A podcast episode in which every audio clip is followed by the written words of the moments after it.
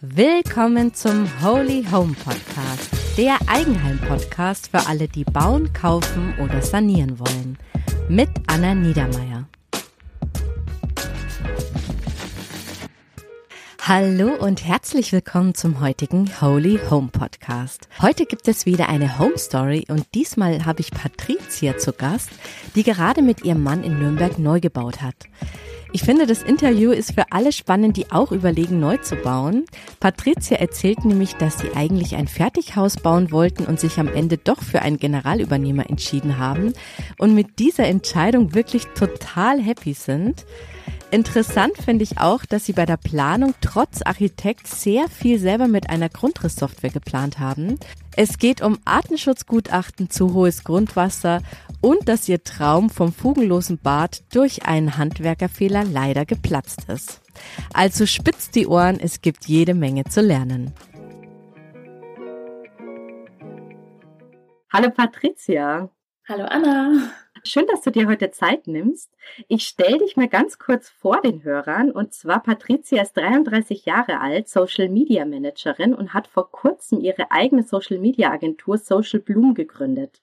Mit ihrem Mann Ronny, einem ehemaligen Profifußballer, hat sie ihr Traumhaus in Nürnberg gerade neu gebaut und sind gerade ganz, ganz frisch eingezogen und wohnen eben jetzt da mit ihren zwei Kindern und richten sich gerade total schön ein ihr habt ja ein Grundstück gekauft und dann eben alles komplett neu geplant, neu gebaut und eure ganze Bauphase kann man auch auf Instagram auf deinem Kanal at Pazzi anschauen. Das verlinke ich auch in den Show Notes. Die Bilder sind echt wunderschön und ich finde es wirklich total gelungen, sehr stylisch, wohnlich und sehr, sehr ästhetisch. Also man merkt schon, du hast so ein Händchen für Ästhetik. Und also es lohnt sich auf alle Fälle da reinzugucken. Und mich interessieren ja immer so ein bisschen die Geschichten hinter den Häusern. Das eine sind ja die Fotos und man sieht das so, aber man weiß eigentlich wenig über die Entstehungsgeschichte und wie das alles so entstanden ist. Und das interessiert mich und deshalb äh, bin ich heute ganz neugierig. Und ich würde mit dir ganz gerne mal das ganze Thema Hausbau Revue passieren lassen. So nochmal einen kleinen Zeitsprung nach hinten. Wie war es eigentlich so von der Traumphase? Ihr habt ja dann irgendwann mal angefangen zu träumen und dann in die Planung und jetzt seid ihr ja schon eingezogen und habt euch ja diesen Traum ja auch verwirklicht und seid ja jetzt drin. Das finde ich echt total cool. Deshalb würde mich interessieren, Seit wann habt ihr denn so das Gefühl gehabt, ihr würdet gerne irgendwie so ein Haus haben? Mm, wir haben eigentlich schon relativ früh angefangen zu gucken. Ich glaube, das war so 2016, Anfang 2016 haben wir mal angefangen zu schauen und haben uns dann auch verschiedene Immobilien in Nürnberg und Umgebung angeguckt. Ich komme ja aus Schwabach und mein Mann aus mhm. Fürth. Also wir haben gesagt, irgendwo so da in dem Umkreis wäre es schön. Mhm. Wer Schwabach und Fürth nicht kennt, Schwabach ist eine fränkische Kleinstadt mit 40.000 Einwohnern südlich von Nürnberg und Fürth ist eine größere Stadt mit 130.000 Einwohnern direkt neben Nürnberg und Erlangen. Beide Städte wurden im Krieg kaum beschädigt und haben sehr viele alte Häuser und echt eine ganz süße Altstadt. Dann ja, haben wir uns Häuser angeguckt und Eigentumswohnungen angeguckt, haben uns dann tatsächlich auch für eine Wohnung entschieden, in Fürth damals, haben die mhm. angezahlt. Dann ist aber bei der Besichtigung nochmal rausgekommen, dass uns der Makler verschwiegen hat, dass es ein, ein undichtes Dach gibt und da gerade ein Rechtsstreit läuft und da nochmal hohe Kosten auf uns zukommen könnten.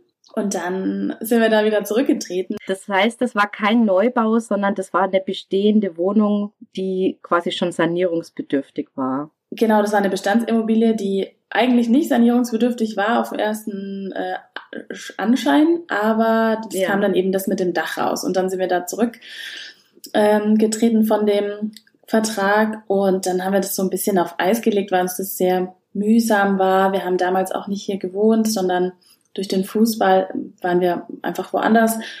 Mhm.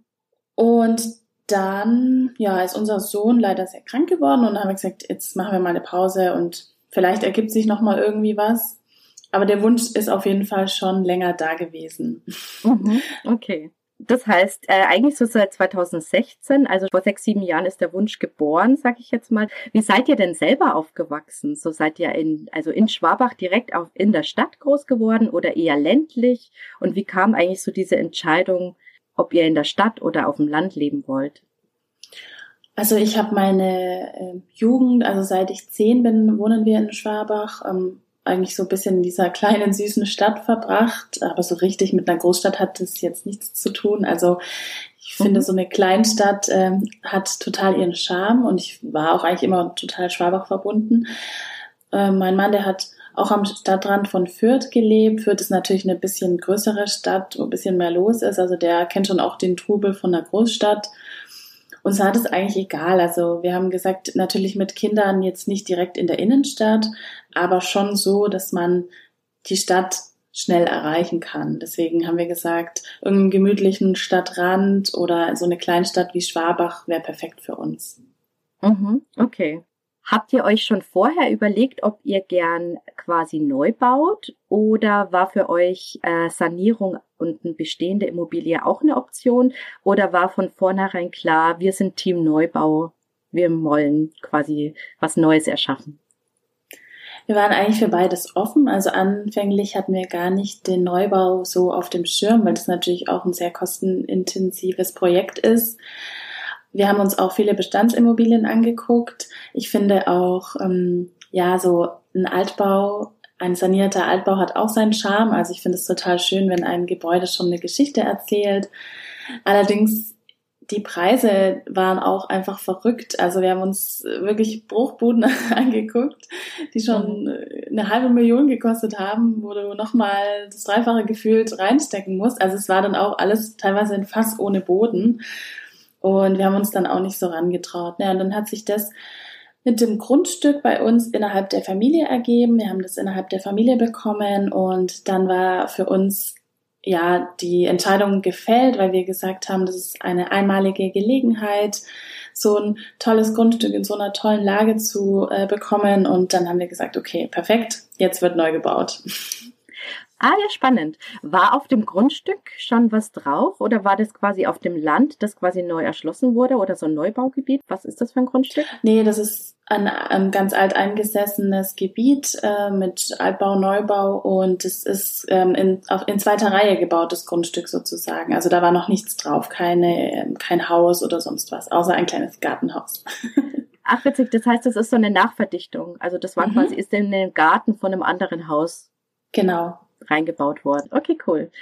Das heißt, ihr habt das über die größere Familie oder ist es dein Elternhaus? Meine Eltern wohnen jetzt auch hier, also es ist quasi ähm, von meinem von meinen Eltern der große Garten sozusagen. Das ist ja super, weil dann sind ja die Großeltern ja auch ganz nah. Ja, total. Also für die Kinder ist es auf jeden Fall auch ein Highlight. Äh, die können dann jederzeit zu Oma und Opa rüber und ja, man kann sich aushelfen. Bei mir im Haushalt geht öfter mal irgendwie was leer, Milch oder Klopapier. Und dann kann ich sagen, äh, hallo, könnt ihr mir schnell was rüberreichen? Ja, und es ist natürlich auch, äh, man kennt sich halt gut als Nachbar dann auch. Also das ist ja eigentlich auch, es sind jetzt nicht nur Fremde, weil man stellt sich das jetzt auch ein bisschen kleiner dann vor, oder euer Garten, oder das wahrscheinlich dann so ein bisschen fließend mit dem Garten deiner Eltern. Nee, es also es ist schon ähm, abgetrennt ganz normal und also es ist jetzt wie, wenn man jetzt einfach ein Grundstück irgendwo anders quasi kauft. Es ist jetzt schon so getrennt, dass jeder sein eigenes hat. Aber mhm. es ist halt einfach schön, wenn man seine Nachbarn kennt. Das ist ähm, super. Also wir haben jetzt keinen gemeinsamen Garten oder so. Dann hattet ihr ja dieses Grundstück und ähm, dann war ja klar, ihr müsst ja jetzt neu bauen, weil es war ja noch gar nichts auf diesem Grundstück drauf. Wie seid ihr denn dann weiter vorgegangen? Also woher wusstet ihr, in welcher Größenordnung ihr euch was anschauen könnt, äh, wie groß euer Kreditrahmen ist? Also wie habt ihr euch da so herangetastet an das ganze Thema? Also wir haben uns zunächst mal Fertighäuser angeguckt, weil wir eigentlich gedacht haben, vielleicht bauen wir ein Fertighaus. Ich dachte, das ist bisschen preiswerter als ein Massivhaus. Ähm, dann haben wir uns in der Fertighauswelt bei uns hier in der Nähe von Erlangen umgeguckt, haben uns mit verschiedenen Firmen unterhalten, haben gesagt, was wir uns ungefähr vorstellen. Also wir hatten am Anfang auch von der Quadratmeterzahl gesagt, also vorher hatten wir 140 Quadratmeter und wir haben eigentlich gesagt, so 160, 170 würde uns reichen. Es ist jetzt ein bisschen größer geworden, aber ursprünglich war das so unser, unser Rahmen, dass wir gesagt haben, okay, das ist was, wo wir uns wohlfühlen. Dann haben wir unsere Ideen gesagt mhm. und dann haben wir schon mal erste Angebote bekommen, auch preislich und dann wussten wir, okay, so könnte es ungefähr aussehen. Dann haben wir uns überlegt, ob wir das stemmen können. Mhm. Und ja, dann war relativ klar, dass das klappt. Okay. Und wart ihr da mit den äh, Angeboten schon bei einer Bank oder habt ihr irgendwie im Freundeskreis jemanden, also wie, woher wusstet ihr, wie viel Kredit ihr bekommt? Wie habt ihr das herausgefunden? Wir haben bei unserem Bankberater ähm, einen Termin ausgemacht und haben eben gesagt, ähm, schau mal her, das wäre so ungefähr das, ähm, was es kosten würde. Wie, wie hoch wäre denn da die Rate? Wir haben es auch ein bisschen von der Rate abhängig gemacht, weil wir haben gesagt, okay, mhm. Wir wollen nicht mehr bezahlen, als wir jetzt vorher ähm, in Miete gezahlt haben. Und dann hat er immer so gesagt, okay, also bei der Höhe ist es so und so viel, bei der Höhe ist es so und so viel und da wussten wir, okay, in dem Rahmen müssen wir uns bewegen.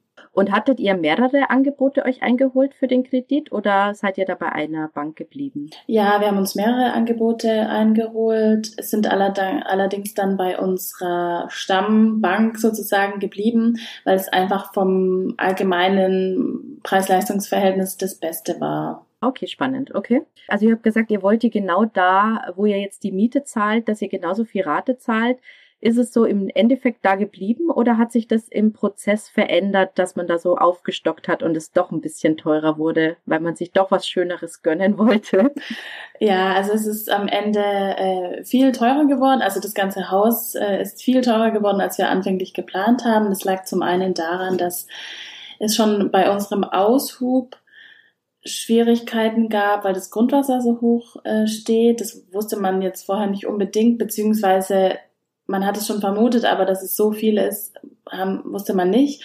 Und da musste man dann extra einen Verbau bauen, damit das Wasser nicht hochkommt, das Wasser abpumpen und so weiter und so fort. Also es kam ständig irgendwelche Zusatzkosten auf uns zu und irgendwas, was nicht geplant mhm. war. Und dann haben wir uns auch innerhalb der Entscheidung auch nochmal überlegt, so ein bisschen von der Ausstattung her aufzustocken. Also haben uns dann doch für größere Fenster entschieden und mehr Schiebetüren und es ist schon viel teurer geworden, aber es ist immer noch im Rahmen von der monatlichen Rate, dass wir immer noch ungefähr genauso viel zahlen wie vorher in Miete. Ah ja, okay, das ist ja cool. Weil das ist oft bei vielen dann doch ein bisschen anders, dass sie dann sich das noch gönnen wollen oder dieses oder auch überraschend Baukostenexplosionen ja. stattfinden, dass einfach die Inflation total krass zuschlägt, dass man dann am Ende ganz woanders landet, wo man dann ganz schön schnauft, wo man sich denkt, so wow, das ist jetzt viel teurer geworden, als dass ich äh, mir monatlich eigentlich so gedacht habe. Ja, wie ihr wisst, sind die Baukosten ja in den letzten Jahren enorm gestiegen. Ich habe dazu auch mal eine Studie gefunden. Laut dem Baupreisindex vom BKI sind die Preise in den letzten zehn Jahren um 40 Prozent gestiegen, aber davon allein in den letzten Jahr davon 30 Prozent. Also das ist wirklich immens.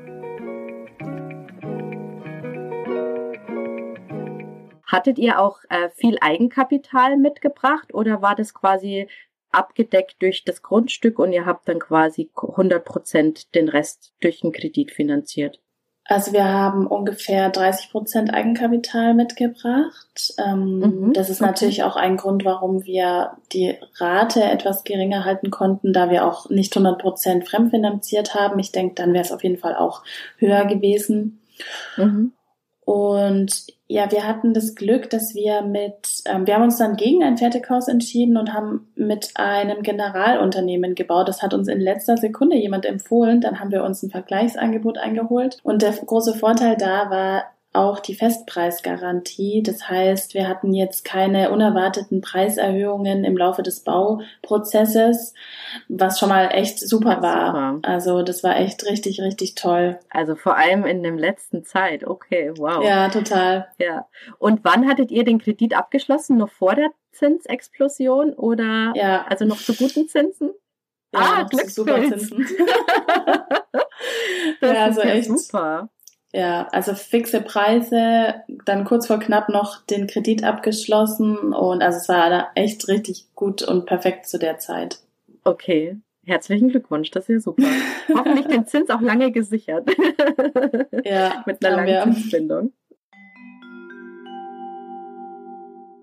Kleiner Tipp am Rande zum Thema Zinsbindung. Der Klassiker in Deutschland sind ja zehn Jahre. In der Niedrigzinsphase war es natürlich schlau, diese sogar noch länger zu sichern. Es gehen nämlich auch 15 bis sogar 20 Jahre. Und der Aufpreis ist gar nicht so extrem. Aktuell mit circa vier Prozent ist es jetzt wieder unklar, wie die Zinsen in zehn Jahren aussehen werden. Ich verlinke euch in den Shownotes einen Artikel vom Finanztest dazu, wie ihr die Länge der Zinsbindung am besten abwägen könnt.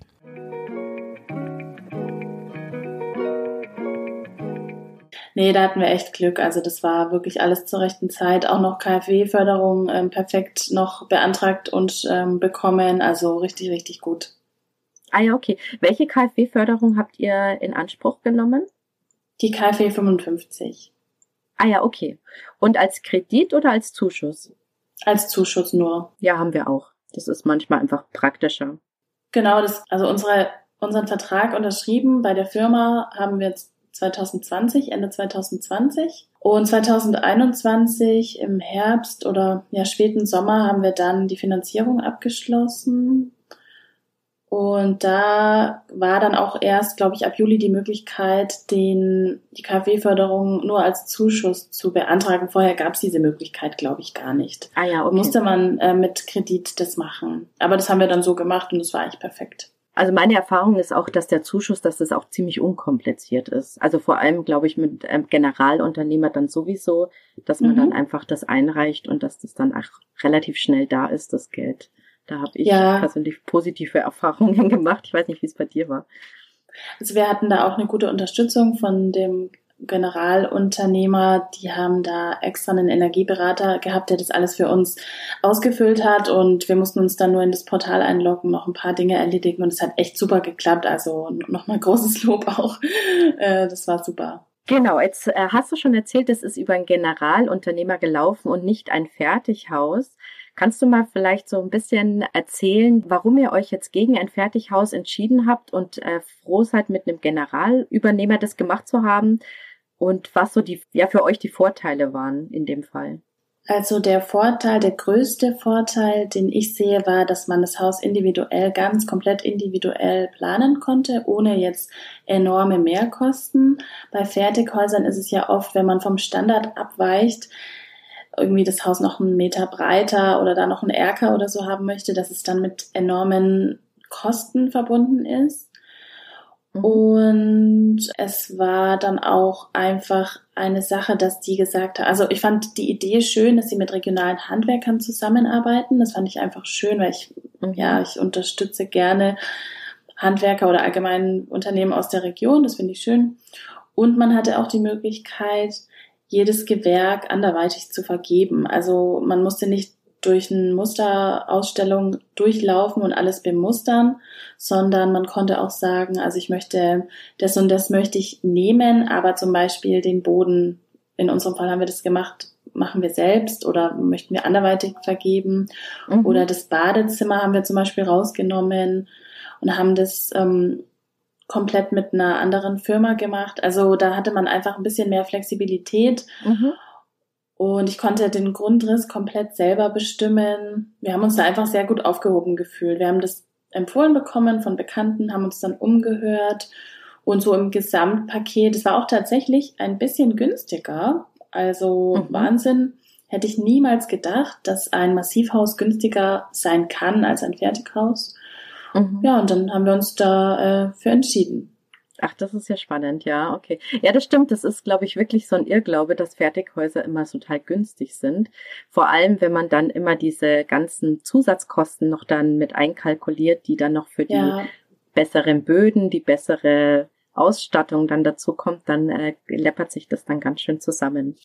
Bei diesen Generalübernehmern geht man ja ein relativ hohes Risiko ein, dass das irgendwie auch alles gut klappt und dass man da auch keine großen Baumängel hat Ihr habt doch schon gesagt, über Freunde habt ihr die ähm, empfohlen bekommen. Wie habt ihr denn hm, das abgewogen, dass ihr dem vertrauen könnt? Also die Firma gibt's schon sehr, sehr lange und ich habe dann mich im Freundes- und Bekanntenkreis umgehört und ich habe, glaube fünf Leute oder so gefunden, die mit der gleichen Firma gebaut haben und alle super zufrieden waren. Also das war für mich so das Haupt Argument, dass ja. ich mhm. gesagt habe, okay, also da wird auf jeden Fall nicht großer Humbug getrieben. Klar, das ein oder andere war dann mal nicht so in Ordnung, aber es wurde sich immer drum gekümmert und dann haben wir auch ein Gespräch natürlich ausgemacht und die haben uns einen sehr soliden und vernünftigen Eindruck gemacht. Keine so großen Aufsprecher, die dann viel versprechen und nichts mhm. halten können, sondern so eine ganz solide Firma, die einfach lange auf dem Markt ist und gute Arbeit leistet. Mhm. Ist es dann ein äh, regionaler Anbieter gewesen oder quasi der deutschlandweit tätig ist? Das ist ein regionaler Anbieter. Ich weiß jetzt gar nicht genau, wie weit die fahren würden. Ja. Ihr habt jetzt im Bekanntenkreis fünf Leute gehabt, die mit denen gebaut haben und quasi zufrieden waren, auch quasi nachhinein auch noch zufrieden waren. Habt ihr euch die Häuser von denen auch mal angeschaut? Oder war das einfach nur so über Erzählungen, dass die auch zufrieden waren? Also ein Haus haben wir uns angeguckt und wir haben uns das Musterhaus von denen angeguckt, aber sonst äh, mehr nicht. Ja, genau. Und ihr habt einfach diese gute Reputation, diesen guten Ruf, äh, quasi, der hat euch das Vertrauen gegeben, dass ihr da unterschreiben könnt. Ja, genau. Oder habt ihr den Vertrag nochmal irgendwie von einem Anwalt prüfen lassen oder so? Das gibt es nämlich auch, dass manche das machen. Ich weiß es nicht. Wie war es bei euch? Also einen Anwalt haben wir es nicht prüfen lassen. Wir haben weil wir mit dem einen Fertighaushersteller schon sehr weit waren und eigentlich dort unterschreiben wollten. Dann haben, waren wir ganz offen zu ihm und haben gesagt, du, wir haben uns jetzt ein anderes Angebot ehrlicherweise einholen, eingeholt und das gefällt uns besser und das tut uns wahnsinnig leid, aber wir wollen da einfach mit offenen Karten spielen und der hat uns dann angeboten, kostenlos einen Vergleich zu tätigen, weil in diesen Verträgen ist ja oft mal noch sind auch Zusatzkosten versteckt. Mhm, Kann ja. bei Fertighäusern als auch bei Massivhäusern sein. Und der war sehr, sehr nett und wollte natürlich auch den Auftrag logischerweise. Mhm. Und er hat es dann geprüft für uns. Normalerweise kostet es ja was. Und der hat dann ganz ehrlich gesagt, dass es so ein toller, tolles Angebot ist, dass er uns gar nicht äh, davon abhalten Ach, kann, ja dort zu unterschreiben. Er hat nur gesagt, wenn das Haus steht, würde er unglaublich gerne mal vorbeikommen, weil ähm, er kann gar nicht glauben, dass es so von dem, von der Leistung und dem Preis, dass es dann wirklich irgendwann steht und also auch gut mhm. ist. Also wir müssen ihn jetzt auch mal einladen und muss er sich auch mal hier äh, überzeugen, dass alles gut ist. Dass der Wettbewerber auch gute Arbeit macht. Ach, das ist ja, ja echt ungewöhnlich. Ah, schön. Schöne ja. Geschichte.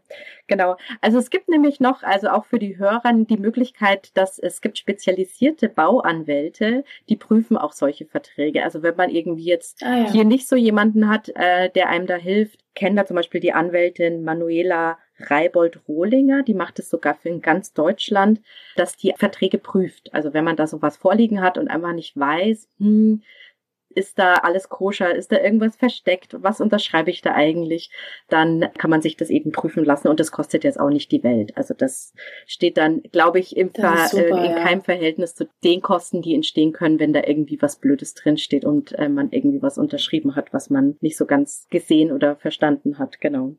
Ja, auf jeden Fall. Ich glaube auch, dass sich das lohnt. Wie lange habt ihr jetzt nochmal gewartet? Also du hast gesagt, den Vertrag habt ihr unterschrieben 2020. Also wann 2020? Anfang des Jahres oder Ende des Jahres? Nee, im Dezember 2020 und angefangen zu bauen haben wir dann im April 2022, also knapp eineinhalb Jahre haben wir gewartet. Mhm. Also das war einfach die Zeit, in der so viele Leute gebaut haben. Und als wir uns das erste Mal mit der Firma zusammengesetzt haben, hieß es, die Vorlaufzeit wäre ungefähr ein halbes Jahr, dann neun Monate, dann zwölf Monate. Und weil die einfach so viele Häuser ja, die mussten so viele Häuser bauen. Und ja, dann haben wir echt fast eineinhalb Jahre gewartet. Wahnsinn. Ja. Und wie habt ihr die Zeit genutzt? Habt ihr da dann die ganze Planung gemacht oder, oder was habt ihr in diesen eineinhalb Jahren gemacht, außer gewartet? Also am Anfang habe ich es eigentlich als ganz positiv empfunden, weil ich mir gedacht habe, jetzt können wir uns super viel Zeit lassen für die Planung. Mhm. Und am Anfang, äh, am Ende wurden wir dann richtig ungeduldig. Also wir haben einfach geplant. Wir haben natürlich das ganze bürokratische mit, ähm, mit Bauantrag. Mhm. Die Baugenehmigung hat auch nicht so lange gedauert. Also es war alles dann relativ zügig da. Wir mussten noch auf dem Grundstück was vorbereiten. Es mussten noch Bäume gefällt werden. Da musste natürlich auch eine Genehmigung her. Mhm. Also es musste noch so ein bisschen bürokratischer Kram erledigt werden, aber viel auch mit Planung, mit mich in Pinterest äh, verloren. habe mich inspirieren lassen und ja, einfach so ein bisschen. Ja, da wollte ich schon mal nachfragen, wie ihr bei dieser Planungsphase vorgegangen seid. Also Du hast, also Pinterest hast du genannt. Wo hast du noch überall dich inspirieren lassen? Und wie habt ihr euch da organisiert? Es ist immer, glaube ich, ein bisschen anders. Ein bestehendes Haus, da gibt, es gibt ja schon einen gewissen Rahmen vor, äh, wie man sich gestaltet. Aber wenn man es quasi auf dem Reißbrett ihr hättet ja wirklich auch ein ganz anderes Haus bauen können. Wie findet man sich da so? Ähm, wie tastet man sich daran, so als Paar das gemeinsame Traumhaus zu erschaffen?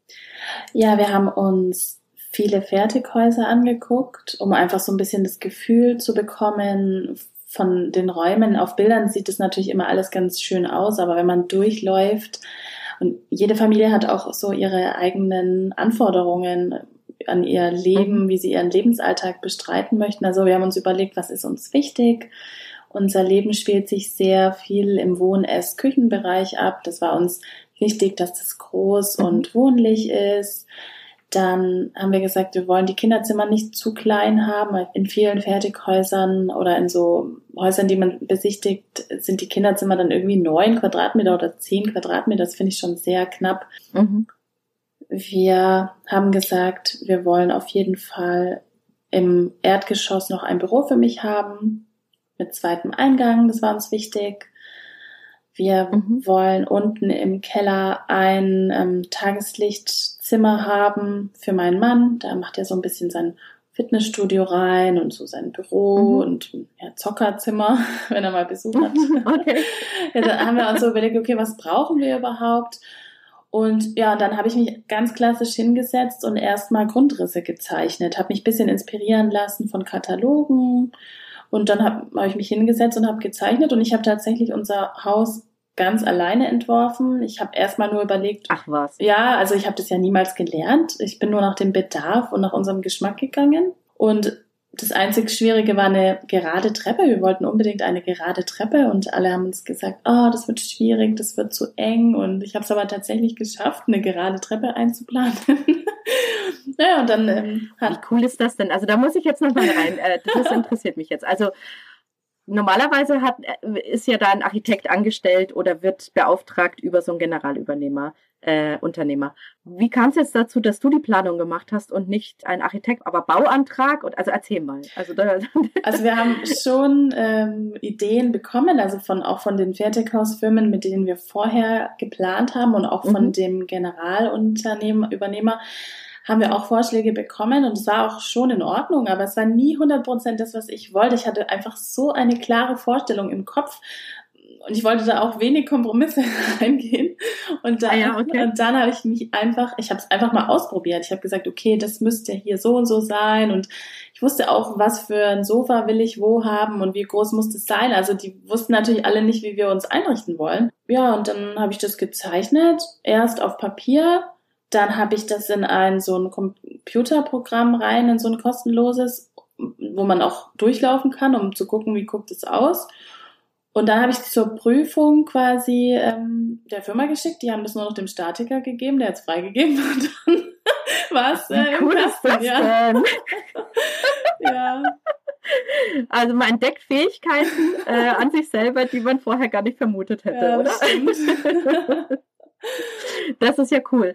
Ähm, du hast gerade gesagt, dann habe ich das in so eine App oder ein Programm reingeschmissen und konnte in 3D durchlaufen. Mhm. Das habe ich gesehen in deiner Insta-Story. Ich würde den Link für alle Hörer auch mal hier in die Show Notes reintun, ja. weil ich das total spannend finde. Für jeden, der selber mal so ein bisschen überlegen will, was will ich eigentlich, bevor man dann irgendjemand beauftragt, mhm. kann man da einfach, glaube ich, ein bisschen rumspielen. Oder ja, sind diese Programme gut. dann intuitiv oder ist das eher so schwierig, sich das bei, da reinzugrufen? Also es gibt ja total viele solche Programme. Ich habe mich dann für dieses Programm entschieden, weil das in der ähm, Grundversion kostenlos ist. Ich habe dann auch ein kostenpflichtiges Zusatz, so einen kostenpflichtigen Zusatz, da gibt's verschiedene Modelle, genommen, weil man da einfach noch so ein bisschen mehr Möglichkeiten hatte, auch zum Beispiel, glaube ich, einen 3D-Grundriss abzuspeichern. Also am Ende hat sich dann für uns gelohnt, aber am Anfang habe ich es in der kostenfreien Version genutzt und es ist sehr intuitiv. Also es geht ziemlich schnell, da ähm, sich zurechtzufinden und auch so ein bisschen zu möblieren, also wo möchte ich was hinstellen, wie guckt es dann aus? Also es ist ja alles, wenn man so einen klassischen Grundriss sieht, von oben einfach äh, irgendwas reingezeichnet, ja. das kann man sich schwer vorstellen. Ja, das stimmt. Und dann hat es natürlich vielleicht auch ein bisschen die Kommunikation mit deinem Partner erleichtert, oder? Weil er konnte es sich ja dann auch besser vorstellen. Ja, genau. Du hattest ja gefragt, wie wir uns da aufgeteilt haben. Und das war ganz einfach. Mhm. Ich habe alles entschieden. er hat nur geguckt. Er hat nur geguckt, dass es ins Budget passt. also, also er war der Finanzmeister, der Schatzmeister genau. und äh, genau und du warst die kreative also Visionärin und die quasi auch geplant hat und genau also genau, okay. er hat sich viel so um die Unterlagen gekümmert, das alles zu ordnen und einfach zu gucken, dass es preislich auch passt und ich habe mich kreativ ausleben können und ja, das hat ziemlich gut funktioniert und das gefällt ihm jetzt auch, wie es aussieht. Ach, das ist ja schön. Okay, cool. Weil ich habe mich dann schon gefragt, also das ist ja total, also wenn man da durch diese ganzen wunderschönen Bilder auf Insta und Pinterest durchsurft, dann ist ja ein, ein Bad und äh, schöner und eine Küche schöner als die andere. Wie habt ihr das dann so ein bisschen gemacht, dass das eben äh, von, der, von den Kosten nicht ausufert? Weil man kann ja da immer ins Unendliche preislich sich träumen. Genau. Habt ihr da für jeden Raum oder für jedes Gewerk eine Budgetgrenze festgelegt oder wie habt ihr euch da so finanziell den Rahmen gesteckt? Also wir haben uns am Anfang hingesetzt und hatten natürlich das Angebot vorliegen, in dem auch für jedes Gewerk die, das, den, der Preis, das Angebot ähm, separiert offengelegt war. Und mhm. dann haben wir uns umgehört, was denn so normal ist, was dazu kommt an Standard, also Sonderausstattung vom Standard, wenn man quasi dann nochmal mit den Handwerkern spricht oder auch bei einer im Fertighaus eine Bemusterung macht, dann kommt ja dennoch noch was hinzu, weil man ja nicht immer im Standard bleibt. Mhm. Und da haben wir uns so ein bisschen umgehört in unserem Umfeld, was da so normal wäre oder was die so mhm. zusätzlich gezahlt haben. Und dann haben wir uns einen Rahmen gesetzt. Da haben wir gesagt, okay, dann sagen wir, wir dürfen jetzt, ich weiß nicht, am Anfang, glaube ich, haben wir gesagt, 40.000 Euro über Standard, was wir nicht so ganz eingehalten haben, aber das war so unser Budget, dass wir gesagt haben, das Angebot, was wir jetzt haben und 40.000 Euro haben wir jetzt noch Luft, wenn wir irgendwie eine Sonderausstattung haben wollen. Mhm. Ja, und dann haben wir geguckt, was ist uns sehr wichtig, also zum Beispiel Küche haben wir gesagt, ist uns jetzt nicht so super wichtig. Also wir hatten vorher immer Ikea-Küchen und waren top zufrieden. Also wir wollten jetzt keine mhm. Bulltaub-Küche für 100.000 Euro haben. Mhm. Ähm, wir haben jetzt eine ganz solide Küche von Nolte, die super schön ist, aber jetzt keinen großen Schnickschnack, keine Wärmeschublade, keine eingebaute Kaffeemaschine, keine Decktonarbeitsplatte, sondern einfach ein schöner, normaler Standard. Mhm. Und in welchem Rahmen dann so 10.000, 20.000 oder? Ähm, unsere Küche war tatsächlich, finde ich, total äh, preiswert für die Größe. Wir haben für die ganze Küche 17.000 Euro gezahlt. Ähm, oh, okay. Und die ist echt groß, also super viel Platz, viel ja, Stauraum. Ich sie gesehen, ja, super. Ja. Und ich glaube, es liegt so ein bisschen daran, dass wir gut verhandelt haben und allerdings auch, dass wir schon auch früh den Vertrag unterschrieben haben. Also ich glaube, wir haben im Oktober 2021 die, den Vertrag unterschrieben und dann sind die Preise halt auch nochmal echt explodiert. Also jetzt wäre die Küche, glaube ich, die gleiche Küche auch nochmal teurer. Ja, also das war echt eine super preiswerte Küche, mit der wir ganz, ganz happy sind. Ähm, wir haben jetzt aber auch keine ausgefallenen Geräte. Also wir haben ganz normale, gute Siemens-Geräte. Ja. Das Einzige, was wir uns dazu, also was quasi auch integriert in den Preis ist, ist der KUKA, also dieser Wasserhahn, der auch sprudelndes und heißes Wasser rauslassen kann. Mhm. Aber also das war auch das, der einzige Schnickschnack, den wir da genommen haben. Ja, okay, cool. Und dann habt ihr euch aber noch was Teures gegönnt, glaube ich, was ich jetzt so ein bisschen rausgehört habe, ein fugenloses Bad. Oder war es das dann am Ende doch nicht? Ja, das war ähm, meine Ursprungsidee, dass ich das total schön fand, diese fugenlosen Bäder. Also das fand ich total schön. So war es auch geplant und bis kurz vor Ende war das auch eigentlich wollten wir das so umsetzen. Ich hatte mir da verschiedene Angebote eingeholt und es war wirklich Wahnsinn. Also von für die gleiche Leistung von 6.000 bis 25.000 Euro war alles dabei. Okay. Und ja, wir haben uns dann für einen Anbieter entschieden, der vom Preis-Leistungs-Verhältnis toll war. Da hatten wir auch einen Erfahrungswert von Bekannten. Und das mhm. scheiterte aber leider daran, dass beim Estrichgießen leider ein Fehler unterlaufen ist. Und zwar wollten wir unser Bad oben halb fugenlos und halb mit Natursteinfliesen machen. Wir wollten in unserer großen Dusche wollten wir Natursteinfliesen haben. Da wurde der Estrich dann leider zu hoch gegossen. Ah. Und ja, der Aufbau vom fugenlosen Material sind nur drei bis vier Millimeter und die Dicke von der Fliese wären zwei Zentimeter und da wäre ein riesen Unterschied gewesen. Ja, es waren echt ein totaler Rückschlag für mich, weil ich habe so viel in die Planung investiert, auch diese Fliesen ausfindig zu machen. Und da mussten wir von unserer Idee wegkommen und haben jetzt ganz normale ähm, Fliesen genommen, komplett. Ah ja, okay. Mhm. Also wir haben kein fugenloses Bad jetzt genommen, aber ja. ja, ich bin der Meinung, alles passiert im Leben aus einem Grund und wir sind jetzt ganz, ganz, ganz glücklich mit diesen Fliesen. Die sehen total schön aus, so ein bisschen im Travertin-Look und passt auch ganz gut mhm. so ins Gesamtgefüge vom Haus. Und ja, jetzt, ähm, ich denke mir, wer weiß, für was es gut ist, wäre vielleicht irgendwas schief gelaufen, wäre vielleicht was nicht dicht geworden oder sonst was. Also jetzt haben wir Fliesen, sehen super schön aus und ähm, ja, fugenlos ist es jetzt leider nicht geworden, finde ich aber immer noch total schön. Also gibt mir so ein bisschen so Mallorca, Ibiza-Vibes, wenn das alles so aus einem Guss ist. Ja, okay, schön. Und nochmal um diese Budgetplanung, dann ist dann das Bad ein bisschen günstiger geworden, als du vorher dann mit deinem fugenlosen Bad das eigentlich vorhattest? Oder war es dann preislich eigentlich in der gleichen Liga?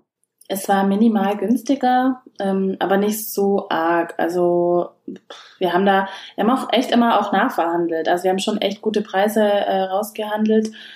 Und äh, am Ende mussten wir dann ganz, ganz schnell, ganz, ganz zügig Fliesen heranschaffen und haben dann mhm. auch ziemlich viel Versand gezahlt, mussten dann ein, das erste Angebot von dem Fliesenleger annehmen, den wir bekommen haben. Das war jetzt auch nicht das günstigste. Wir hatten dann Zeitprobleme und deswegen war es auch nicht super viel günstiger, vielleicht 1000 Euro oder so. Ja, mhm. schade, okay. aber ja. Ja, und äh, du hast schon gesagt, ihr habt gut nachverhandelt. Habt ihr auch viele Dinge übers Internet bestellt oder immer über die Handwerker bezogen? Ich denke jetzt da so an Badausstattung oder so. Nee, tatsächlich haben wir eigentlich gar nichts übers Internet bestellt, weil das uns keiner eingebaut hätte. Also mhm. im Badezimmer war es, also da wollte ich eigentlich von Anfang an ähm, mit der Firma Ballone mein Bad mhm. ausstatten, weil ich das total schön finde und sehr besonders. Wir haben uns auch die klassischen Badausstellungen hier angeguckt und auch da Angebote eingeholt. Es war jetzt aber nicht 100% das, was ich wollte, auch von den Materialien her und es war super teuer. Also, puh, da hat's mir echt mhm, so ein bisschen den Vogel rausgehauen und dann haben wir uns, haben wir einen Termin ausgemacht mit Wallone haben das alles besprochen und dann haben wir uns da ein Angebot eingeholt und es war tatsächlich ähm, preislich äh, im gleichen Rahmen. Also ich habe erst gedacht, vielleicht ist es viel, viel teurer. Und dann war nur die Frage, ob unser Sanitärdienstleister uns das einbaut. Und er hat erst mhm. so gesagt, oh, nicht so gerne, aber unser Bauleiter hat dann ein gutes Wort eingelegt und dann hat er es gemacht. Und, ah ja, okay. Ja, das war jetzt so ja. das Einzige, was wir selber gekauft haben, woanders sozusagen und von der Firma dann einbauen haben lassen, aber das meiste haben wir sonst über die Handwerker genommen. Ah ja, okay, super. Lustigerweise haben wir auch Wallone Armaturen. Ja. Und haben die auch selber gekauft. Und ja, haben schön. auch den Handwerker dann überredet, dass er es einbaut. Und auch mit viel nachdrücklich nochmal verhandeln und ah und Bauchschmerzen hin und her haben wir dann gesagt, aber die sind so schön, die Dinger. genau, dann hat er es doch gemacht. Ja, es ist natürlich auch, wenn die das nicht kennen und nicht wissen, wie das genau ich meine, so mit ihren Standardfirmen, mit denen sie zusammenarbeiten, haben die natürlich eine andere Marge und wissen auch, wie es geht und so müssen sie sich halt auf was Neues einlassen. Aber finde ich schön, dass sie es machen. Ja, genau. Jetzt hast du ja das erste Mal in deinem Leben ein Haus geplant und hattest wahrscheinlich da ja auch so ein paar Herausforderungen. Da würde mich interessieren, also gab es irgendwo Punkte, wo du dir dann einfach irgendwie einen Rat, Architektenrat noch dazugezogen hast? Und gibt es auch Dinge, wo du sagst, ah, das würde ich jetzt irgendwie anders machen. Also das war quasi, war halt doch mein erstes Haus und nicht mein zwanzigstes.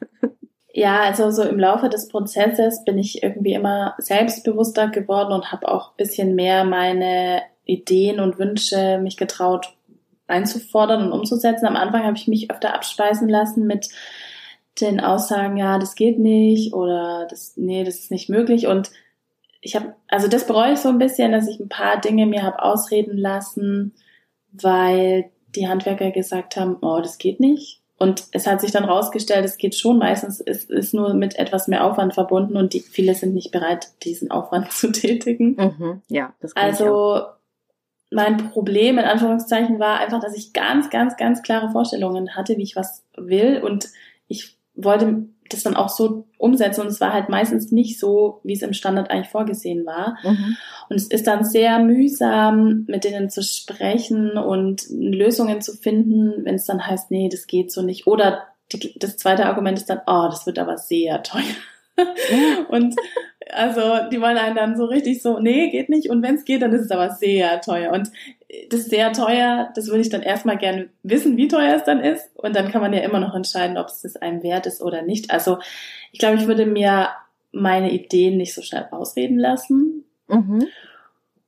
Ich würde Absprachen, die mündlich getätigt wurden, nochmal schriftlich ausformulieren und per Mail oder zumindest per WhatsApp oder SMS nochmal schicken, weil man kann viel besprechen und am Ende kommt dann vielleicht was anderes dabei raus und dann heißt es, hm, das haben wir doch so und so besprochen, nee, so und so. Also ich glaube, ich würde alles schriftlich festhalten nochmal. Mhm. Aber ja, wir standen schon öfter vor Herausforderungen. Natürlich, wenn, wenn man was zum ersten Mal macht, da kommen Fragen auf. Mach du liebe Zeit. Also Elektroplanung oder Lichtplanung oder auch ja, so simple Dinge. Wie soll die Tür, in welche Richtung soll die Tür aufgehen? Also man muss ja alles entscheiden und ähm, ja, ja. da muss man eigentlich fast nochmal alles studieren, um da. Ich habe dann auch einfach manches aus dem Bauchgefühl heraus entschieden. Ich bin sehr entscheidungsfreudig bei sowas. Also ich, mhm. auch was meinen Geschmack anbelangt, ähm, weil du vorhin meintest, die Auswahl ist so groß total, aber ich bin super entscheidungsfreudig. Wenn mir was gefällt, dann machen wir das so und dann schaue ich auch nicht mehr nach links oder rechts. Und das habe ich dann auch manchmal gemacht. Ich habe gesagt, okay, da machen wir jetzt die Tür so auf und es bleibt dann so. Und wenn es blöd ist, dann, dann ist es halt so. Also dann muss man halt auch mit den ja. Fehlentscheidungen leben. Ja, ja, okay, cool. Und in der Bauphase, also wir waren jetzt bei der Planung, bei der Bauphase, Du hast schon erzählt, es gab einige Herausforderungen. Grundwasser war plötzlich da. Was gab es denn noch so für Herausforderungen, die ihr vorher quasi nicht gesehen habt oder die plötzlich da waren?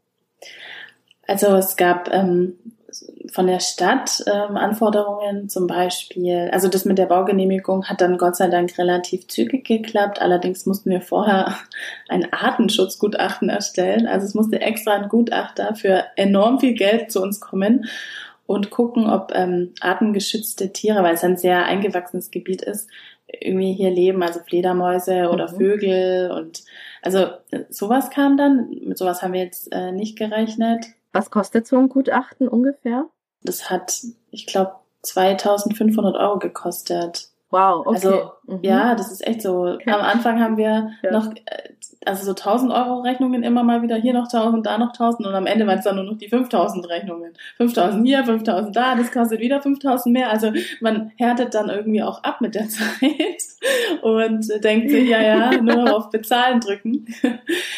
Ansonsten, was gab es noch für Herausforderungen? Was ich so anstrengend empfand, ist, wenn man eine Sache ändert, dass sich dann auch andere Dinge mit verändern. Also das war zum Beispiel der Fall, dass wir hatten in meinem Büro hatten wir bodentiefe Fenster und unten drunter ist das, das Tageslichtzimmer sozusagen im Keller von meinem Mann. Der wollte dann ein größeres Fenster mhm. haben. Das war auch alles gut. Und dann hat aber der Bauleiter gesagt, da muss aber über dem Fenster jetzt ein Stahlträger angebracht werden und dann muss mein Fenster kleiner werden. Also es sind dann immer so äh, Dinge, dass man entscheidet eine Sache und dann ziehen aber andere Sachen nach und dann muss man auch andere Sachen verändern. Also das war so ein bisschen eine Herausforderung und dann muss man einfach gucken, was ist einem dann wichtiger. Genau. Mhm. Ansonsten weiß ich jetzt gar nicht. Natürlich, wenn Handwerker irgendwie was anders gemacht haben als abgesprochen oder was beschädigt haben oder sonst was, das war eigentlich das, was mich am meisten wahnsinnig gemacht hat. Mhm. Kannst du da mal ein Beispiel machen? Was haben die jetzt anders gemacht als abgesprochen? Irgendwas Schlimmes oder waren das so Kleinigkeiten? Ja, also zum Beispiel unsere Treppe. Wir haben so eine ganz gerade Treppe nach oben und nach unten. Und also wir haben jetzt quasi, wenn man die Treppe hochläuft, die oberste Stufe, die quasi dann schon auf der auf dem Boden, auf dem ersten Stock äh, ist, mhm. ist quasi noch aus dem Material von der Treppe. Da ist quasi so eine quadratische Stufe einfach im Boden drin. Ah ja, okay. Mhm. Verstehst du, was ich meine? Also mhm. ich wollte eigentlich den Boden komplett durchhaben mhm. und dass die äh, Treppe dann bei der Setzstufe beginnt und nicht bei der Trittstufe. Ah ja, okay. Mhm. Aber es wäre natürlich ein enormer Aufwand gewesen, das rauszureißen. Wir hätten neuen Boden bestellen müssen und ah ja, okay. Oder eigentlich das Schlimmste war ja eigentlich unser Estrich, dass der zu hoch gegossen wurde. Mhm. Da hätten wir den im Badezimmer, das hätten wir natürlich auch. Das war natürlich eine, das war zum Beispiel eine mündliche Absprache. Ich habe gesagt, ich möchte das so haben, dass man bündig von einem Belag, also vom Fliesenbelag, zum ähm, fugenlosen Belag quasi rübergeht. Also das eine muss sozusagen etwas niedriger sein, weil die Fliesen höher sind. Es war mündlich mhm. abgesprochen, Herz zu hoch gegossen, war nirgendwo schriftlich festgelegt. Ja. Hätte man sich jetzt rumstreiten können. Ja. Und wäre natürlich auch mit einem enormen Aufwand ähm, verbunden gewesen, da den Estrich rauszuklopfen, äh, womöglich noch die Fußbodenheizung zu beschädigen. Also das waren so Dinge, die mich geärgert haben. Ja, das verstehe ich. Okay. Wie lange war denn jetzt dann insgesamt die Bauphase und wann seid ihr jetzt eingezogen? Also das ging eigentlich relativ zügig. Wir haben im April angefangen. 22. Und genau, im April 22 angefangen und wollten eigentlich im Dezember 22 einziehen. Es hat sich dann etwas verzögert durch ähm, Krankheiten. Wir sind dann am 14. Januar 23 eingezogen. Oh, wow. Also schon trotzdem ähm, nach neun Monaten. Also ja, ich finde es schon das ist, das ist guter. Ja, okay, cool. Ja. Und das ist auch, äh, genau, okay, cool. Und das war ja schon so eine Phase, wo ja dann die Zinsen nach oben gingen und die Baupreise ja so extrem gestiegen sind. Hattet ihr mal Angst, dass euer Bauträger oder euer Generalübernehmer, dass der irgendwie insolvent geht? Das hört man jetzt immer öfters, dass da auch Bauträger insolvent gehen, weil sie eben Festpreise anbieten, aber selber dann eben so hohe Kosten haben, dass sie sich nicht mehr über Wasser halten können.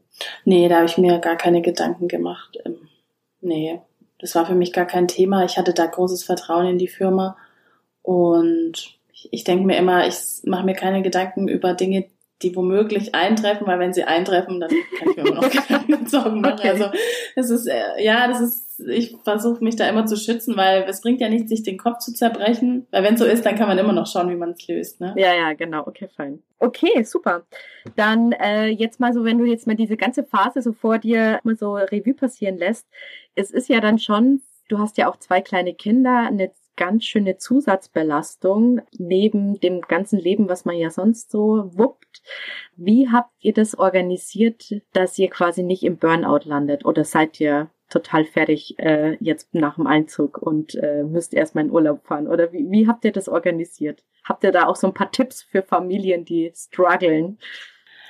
Also es war wirklich eine sehr, sehr herausfordernde Zeit und ähm, mein Mann ist ja voll berufstätig und kann da auch natürlich nicht sich die ganze Zeit freinehmen. Und dadurch, dass ich, ich war ja noch in der Elternzeit und habe nur ein bisschen gearbeitet, habe ich auch die meisten Termine übernommen. Mhm. Wir, wir, haben natürlich Oma und Opa, die ab und zu mal die Kinder nehmen äh, konnten. Mhm. Allerdings jetzt auch nicht immer. Also ich musste sie auch ganz oft mitnehmen und es war sehr herausfordernd. Und das glaube ich. Also es mhm. war letztes Jahr, glaube ich, das psychisch schlimmste Jahr für mich eigentlich. Also oh, wow. mhm. ich bin froh, dass wir nicht geschieden sind. Nee, das, so, so schlimm war es nicht, aber ich sage immer, jetzt haben wir eigentlich alles überstanden, was man überstehen kann. Ähm, Kinder, Fernbeziehungen, Heirat, Hausbau, also jede Herausforderung, die man so als in der Ehe oder in der Partnerschaft hat, haben wir jetzt mal jetzt ja. eigentlich Gemeistert. mitgemacht und ja, also so einen richtigen Tipp. Oh, ich würde sagen, dass man auf jeden Fall sich bewusst ist, dass es eine sehr anstrengende, eine sehr anstrengende Zeit ist und dass man sich lieber etwas mehr Zeit nimmt für die Entscheidung, anstatt sich da super reinzustressen und alles schnell, schnell mhm. machen möchte, weil man halt schnell einziehen möchte. Klar ist Zeitdruck bei jedem ein, ein Thema oder bei vielen ein Thema auch ähm, finanziell, der finanziellen Situation geschuldet mhm. mit der Doppelbelastung aber dass man sich wirklich die Zeit nimmt und besonders mit Kindern, das ist auch für die eine stressige Zeit, dass mhm. man sagt, dann schiebt man die Termine halt ein bisschen weg oder ja, versucht es bisschen zu entzerren alles. Mhm. Das ist so der Tipp, den ich vielleicht mitgeben könnte. Mhm. Oder vielleicht einfach eine gute Kinderbetreuung. Ähm, ja, mhm. also es war schon eher echt sehr, sehr stressig und ich bin wahnsinnig froh, dass es jetzt einigermaßen vorbei ist. Bei uns steht natürlich noch der Garten an, aber letztes Jahr war ich schon wirklich kurz vorm Burnout. Also nicht nur kurz, sondern ja, ähm, verstehe ich total. Ja, also es war auch, mir ging es auch ähm, also gesundheitlich echt nicht gut. Deswegen, das zehrt schon an den Nerven. Ja, das glaube ich. Genau. Und jetzt so ein bisschen runterfahren, jetzt ist man drin und einrichten ist ja auch quasi noch ähm, ein Job, den man quasi machen muss. Aber da ist dieser Zeitdruck ja raus. Also dann ist halt das alles ein bisschen später fertig. Ja, eben. Also das denke ich mir auch immer. Man verbringt so viel Zeit äh, in seinem Haus oder in seiner Wohnung und das darf alles wachsen. Das muss ja nicht von Anfang an alles perfekt sein. Das darf wachsen. Mit der Zeit ähm, kommt es und das muss nicht von jetzt auf gleich alles super fertig sein. Ja, genau. Schön. Würdest du das Ganze nochmal machen? So wie du es gemacht hast? Oder sagst du, nee, das war mir jetzt alles zu heftig? Äh, das hat sich eigentlich hätte ich am besten was Fertiges kaufen sollen, das schon fertig vom Bauträger mir so hingestellt wird und ich komme nur noch mit meinem Köfferchen und ziehe ein. Also ich würde es auf jeden Fall nochmal machen. es hat mir trotz dem ganzen Stress und den Umständen unglaublich viel Spaß gemacht und also ich würde am liebsten noch zehn Häuser bauen, weil ich noch ganz andere Stilrichtungen ähm, umsetzen würde. Also natürlich hat man viele Sachen, die einem gefallen und ähm, ich würde dann zehn ganz verschiedene Häuser bauen, was mir jetzt super viel Spaß machen würde. Also ich könnte mir auch vorstellen, sowas mal beruflich zu machen, aber vielleicht in einem anderen Leben. aber also ich würde es auf jeden Fall machen. Es ist trotzdem noch, äh, trotz dem Stress ist ein unglaublich großes Privileg, dass äh, man in der Lage ist, sich ein Haus zu bauen und das nach seinen Wünschen und Vorstellungen umsetzen kann. Und darüber bin ich auch super dankbar. Ja, doch, ich würde es nochmal machen. Ja, ja, schön. Das sind ja auch schöne Schlussworte. Genau, das mit dem Privileg, ich glaube, das ist wirklich so. Das ist zwar alles sehr, sehr anstrengend, aber dass man die Möglichkeit überhaupt hat, dass man sich das ähm, ermöglichen kann, das ist schon irgendwie echt cool. Und dass man auch sich, das hat ja auch was so ein bisschen was mit Selbstverwirklichung zu tun. Also dass man ja wirklich auch was gestaltet, was quasi ja dann auch so eine schöne Dauer hat. Das ist ja nicht nur was Kurzes, was man irgendwie mal kurz auf Social Media stellt und dann ist es irgendwie nach einem Tag vorbei, sondern man lebt da ja richtig drin. So, das finde ich irgendwie so auch das Coole. Ja, total. Ich finde auch, das habe ich mir dann auch mal manchmal vor Augen gehalten, wenn was nicht so geklappt hat, wie ich es mir vorgestellt habe. Dann habe ich mich kurz geärgert und dann dachte ich mir, jetzt geh mal einen Schritt zurück, betrachte es mal von der Vogelperspektive, in was für einer privilegierten Situation du gerade bist. Ärger dich nicht über einen Türgriff, der irgendwie falsch ist oder ein Fenster, was du hättest anders machen sollen, sondern erfreu dich an dem, was du hast und sei dankbar für die Chance und Möglichkeit, die du hast, weil das hat nicht jeder und ja, das erdet einen auch manchmal und bringt einen so ein bisschen zurück in diesem ganzen Strudel, wenn man sich dann ab und zu ärgert über die, den Prozess. Ja. ja, super. Also dann schon mal vielen, vielen Dank für die Geschichte, für das, die ganzen Insights und die Erfahrungen, die du gemacht hast. Ich fand es total spannend. Auch, dass du das Haus komplett selber geplant hast, finde ich irre. Also wirklich cool. Hut ab. Danke. Genau, also wenn man eben das anschauen will, es sind ganz, ganz schöne äh, Bilder ist bei dir auf dem Kanal zu sehen auf Instagram at Pazi, P-A-Z-I, aber ich äh, schreibe es auch nochmal in die Show Notes rein.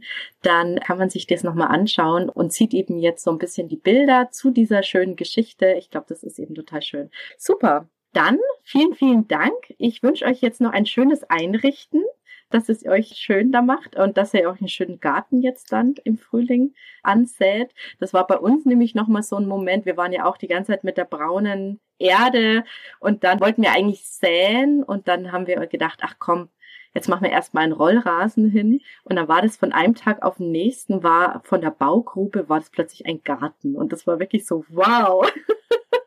das war so schön, weil es irgendwie so eine ja einfach so eine Wohnlichkeit ausstrahlt und davor läuft man ja immer über den Schlamm und über den Sand so drüber ins Haus. Das ist schon cool. Also ich wünsche euch, dass ihr euch das jetzt ganz schön macht in dem kommenden Jahr. Vielen lieben Dank dir auch. Danke für die Einladung. Es hat mir total viel Spaß gemacht, äh, mit dir darüber zu quatschen und ja, doch, vielen Dank. Ja, gerne. Und ich hoffe auch, dass die Hörer, oder ich bin mir ziemlich sicher, dass die Hörer auch ganz viel mitnehmen können und dass das sehr inspirierend ist, weil ja viele davon träumen und du hast es ja wirklich umgesetzt. Ja, und dann wünsche ich dir jetzt einfach noch einen wunderschönen Tag. Vielen Dank und wir hören voneinander. Bis dann. Tschüss. Das wünsche ich dir auch. Danke dir. Tschüss. Ja, das war die neue Home Story von Patricia. Echt schön, oder?